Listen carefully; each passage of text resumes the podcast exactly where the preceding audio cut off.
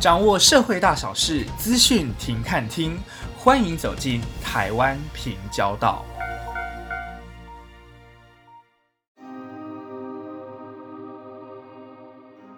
Hello，各位听众朋友，大家好，欢迎收听停班停课最新通知团队制播的台湾平交道节目。好，那么目前呢是已经是第二集了，那么我们也很开心的跟大家宣布，我们的节目已经正式的。呃，已经正式的通过 Spotify 的审核，那么接下来也都能够在 Spotify 听到我们的节目。那我们呢，预计呢，呃，应该很快就可以通过 Apple Podcast 的审核了吧？好，那么呢，台湾平交道呢，今天呢，我们第二集录制的时间是二二八，那么我们要持续来关心武汉肺炎的疫情发展。首先呢，我们来关心台湾目前已经确诊了三十四例。那么其中要特别留意的是，第二十七例是新北市的一名老翁，他的看护呢成为了台湾的第三十二例确诊。确诊之前呢，足迹遍布了大台北地区。疫情中心呢也公布了较难以掌握接触者的其中四天行程。那么如果有出现症状的民众，也务必要尽速就医。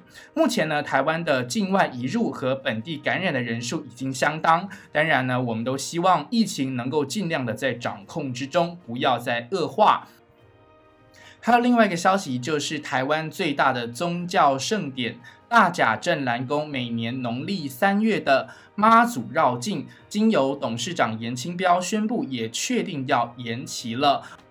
不过比较有趣的是呢，呃，在严清标董事长宣布呢要呃延期这个绕境呢，其实它并不是过程不是这么的顺利。那大家其实都知道，这过程其实经过了中央，还有呃各个民间机关，还有就是呃大家网络上的力量呢，这么多的力量才促成这样子呃可能避免成为台湾最大感染源的呃可能的妈祖绕境。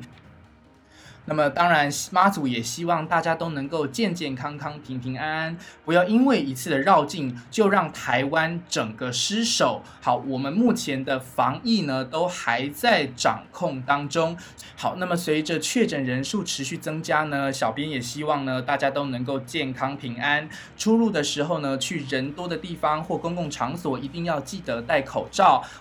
好，那么尤其呢，要记得勤洗手，这可能是保持自己健康的最后的一个关卡哦，就是你要常常的清洗自己的手，以免呢在吃东西的时候或是不小心。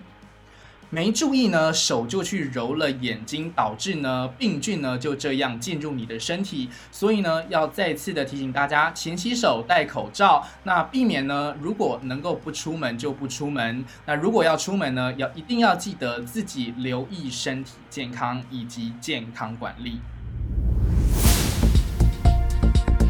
好，那么我们呢，再把焦点呢从台湾拉向韩国。目前呢，韩国已经成为中国外疫情最严重的国家，二八单日新增就将近六百起的病例确诊，那么总共也已经来到两千三百多例的确诊。好，那么其中呢，最大的主因莫过于大家这几天一直听到的新天地教会。新天地教会是什么样的组织呢？它的全称叫新天地耶稣教证据账目圣殿教会。好，其实不用记这么长，没关系，只要记得它是新天地教会，是一个教会组织。这个宗教团体呢，其实在韩国常常被视为是异端，而教会的网站它自称是神在世上独一无二的国和圣殿，并且要发誓如蜡烛般牺牲我们的肉体来顺从耶稣的旨意。但是呢，随着呢韩国的武汉肺炎确诊人数升高，民怨也逐日升高，今天教会终于呢把二十一万的教友名单交给当局。以便当局呢来调查相关的信徒有没有感染的症状。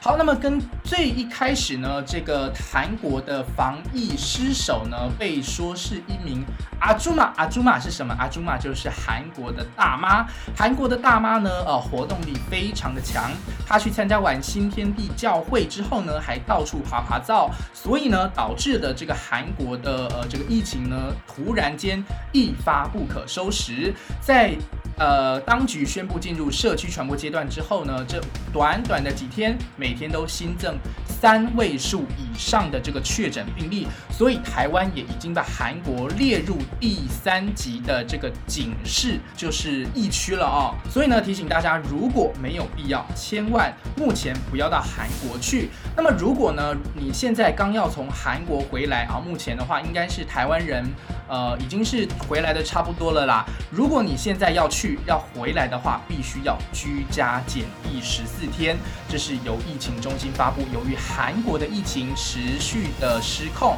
目前呢，你要从韩国回来的都必须要居家检疫十四天。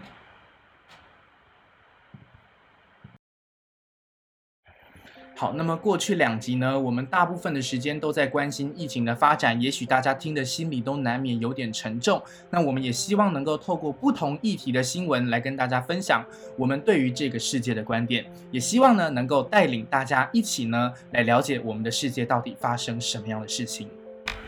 好，今天是二二八，二二八其实大家从小。呃，其实都呃知道这一天是和平纪念日，并且可以获得呃几天的假期。如果它刚好连续在六日，可是其实大家对于这一天的记忆呢，每一个人其实呃些许也许都有些不同。那其实呃我们从小的教育呢，其实就呃我们很庆幸是活在呃台湾民主化的社会，它告诉我们啊二二八事件是一个。嗯，官逼民反导致呢，呃，台湾社会其实那时候也还在重新适应这个所谓的中国来的政权啊，光复来的这光复台湾的这个中国政权，其实一切都还在适应当中。但是就是那么一个擦枪走火，导致呢，呃，嗯，积沉已久的这个省级情节呢，一次就爆发开来。那么也很遗憾的是，台湾曾经经历过这样子呃苦难的岁月。不过其实呢，到目前为止啊，我们看到很多二二八历史，其实对于这样的一个神秘的面纱，其实我们已经慢慢的能够去呃建构它当初的面貌。蔡英文总统也表示。呃，逐渐的从台湾的伤痕呢，转变成台湾人共同的历史记忆。当我们主动调查二二八事件，有的把创作者把二二八转换成艺术题材，当二二八不再是那么的禁忌，不再是仇恨的根源，当我们能够讨论二二八的时候，台湾的历史就会更成熟。如果呢？我们一再的去逃避二二八所带给我们的历史伤痛以及省级的撕裂，那么那时候我们将继续的躲避在我们的黑暗阴影当中，就像一只鸵鸟把自己埋在沙堆里面。但是如果我们主动的去挑明啊，主动的去调查二二八的真相，其实那将是我们重新认识台湾历史开始的时候，就如同现在的武汉肺炎。接下来呢，呃，我要来嗯转述一篇呢，我在端传媒小编在端传媒啊看到非常有呃感触的一篇文章，它的标题叫《经此一劫，让我们成为有记性的人》。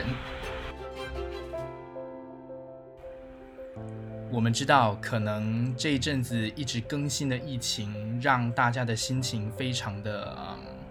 低沉。接下来我们要分享的这一篇文章，其实它就是告诉我们，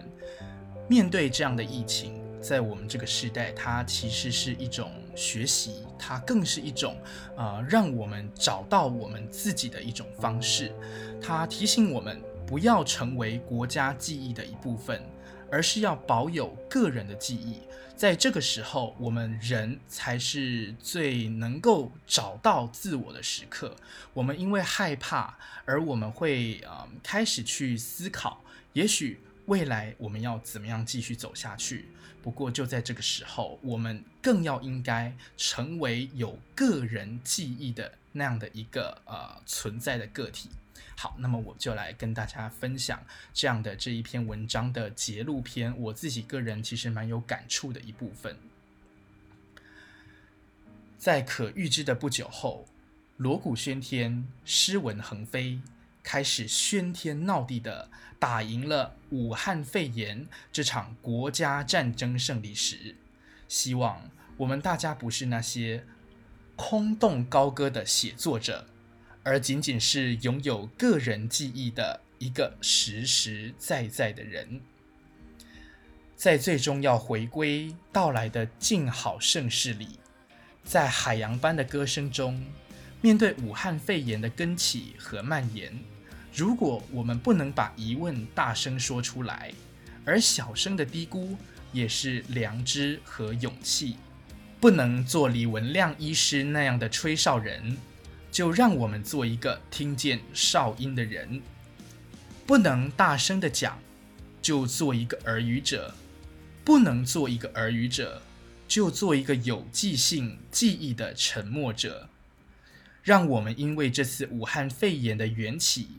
肆虐和蔓延，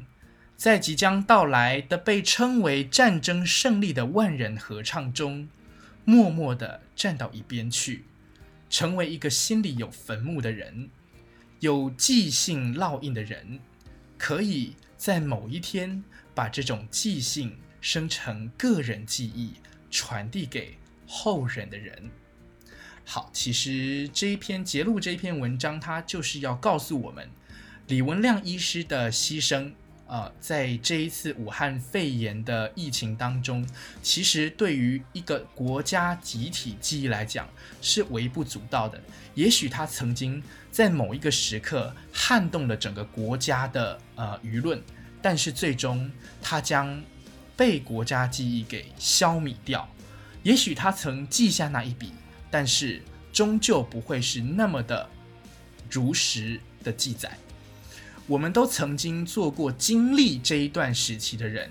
我们要好好的把这一段历史存留成个人的记忆，并且把它传递给后人。因为如果我们不能够做一个吹哨人，那我们就做一个能够听见哨音。并且把这个哨音传递给后世的人，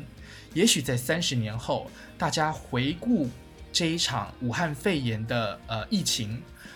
也许在教科书里面不曾提到李文亮医师，但是我相信我们共同经历的这个时代，一定在心中都知道李文亮医师是一个怎么样的人。他也怎么样的来撼动这样子的疫情？他怎么样的在我们心中？也许他过世的那个夜晚，我们都是共同存着呃悲伤的心情来度过那一个夜晚的。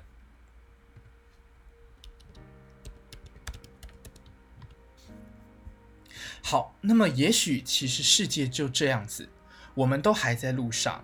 其实我们孤单的走着，没有人能够诉说。我们都只能够沉默，眼泪湿润眼眶，但是我们却又不甘懦弱，低头期待着白昼，接受所有的嘲讽，向着风拥抱彩虹，勇敢的向前走，黎明的那道光就会。越过黑暗。接下来这首歌呢，是呃我小编个人希望能够分享给大家，在这么一个沉重的时刻。虽然也许你可能呃不是很喜欢他这首歌，呃，也许你可能曾经在某些地方呃觉得他被听烂了，但是呢，其实我们小编邀请你在此时此刻，如果你正在与我一起啊啊聆听我小编的分享，其实我们不如就抛开那些啊。情绪，我们好好的来品尝这首歌，它里面的歌词的寓意，以及它呃可能带给我们的能量，说不定你会有不同的发现。那最后就这首歌，你的答案来结束今天我们台湾平交道的第二季。感谢你的收听，我们下次再会。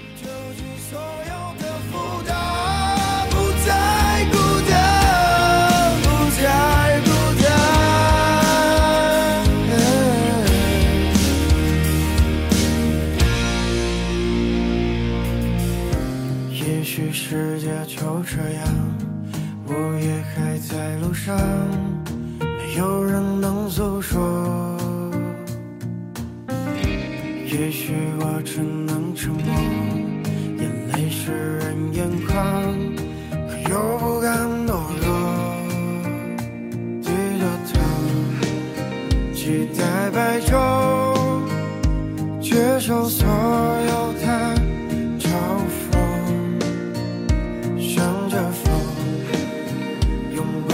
mejor.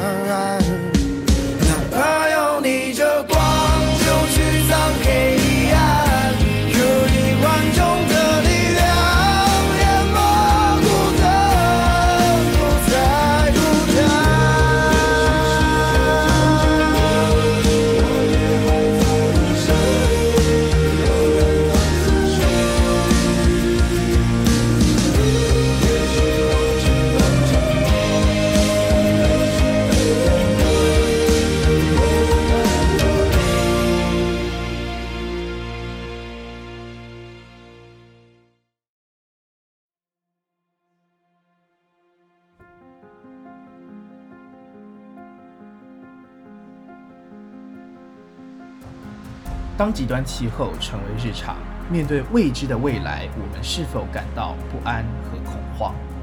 但是不要担心，我们都在。从停班停课最新通知到台湾平交道，我们以多元、及时、正确的理念，打造全新的网络媒体，让你面对未知的灾害，了解及时发展，掌握资讯动态。资讯停看听，我们是台湾平交道。